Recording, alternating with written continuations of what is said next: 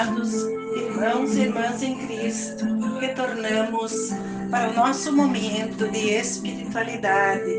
Hoje celebramos a festa da Páscoa ou a ressurreição de nosso Senhor Jesus Cristo.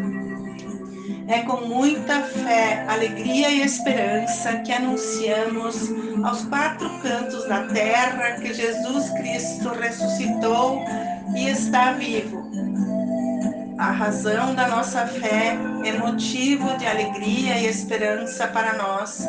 O Cristo que morreu por nossos pecados está vivo para a glória de Deus.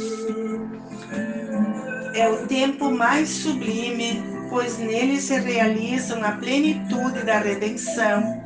Cristo venceu a morte e nele somos confirmados no amor de Deus e como igreja somos chamados a construir a comunhão e abraçar a nossa missão de anunciar a verdade e o evangelho.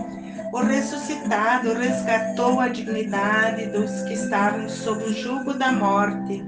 E sua palavra nos ensina o que pertence ao seu reino.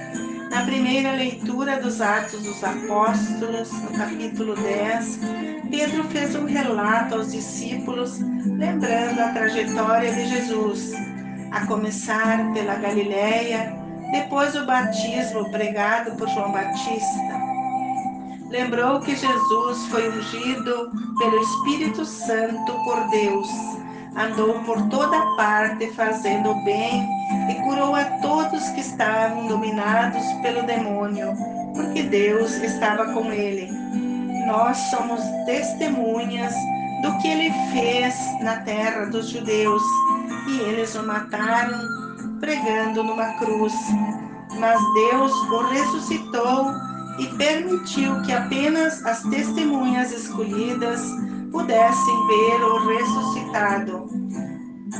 Nós comemos e bebemos com Jesus depois que ele ressuscitou e ele nos tornou testemunhas para pregar ao povo de Deus que o constituiu juiz dos vivos e dos mortos. Todos os profetas dão testemunho que todo aquele que crê em Jesus recebe em seu nome o perdão dos pecados. Na segunda leitura da carta de Paulo aos Colossenses, Paulo faz um alerta. Esforçai-vos para alcançar as coisas do alto, onde está o Cristo sentado à direita de Deus Pai. Aspirai às coisas celestes e não às terrestres, pois as coisas terrestres ficarão escondidas.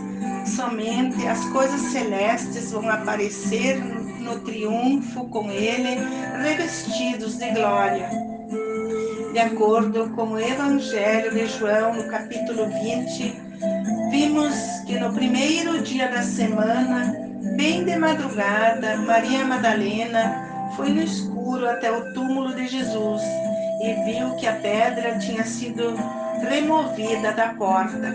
Saiu correndo a avisar Simão Pedro e outro discípulo que Jesus amava muito e disse: Tiraram o Senhor do túmulo e não sabemos onde o colocaram.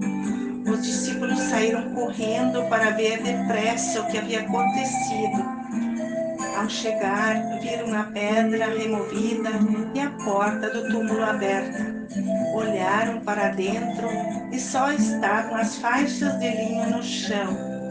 Pedro entrou no túmulo para verificar o que havia acontecido viu as faixas de linho e o pano que Jesus tinha sobre a cabeça enrolado num lugar separado.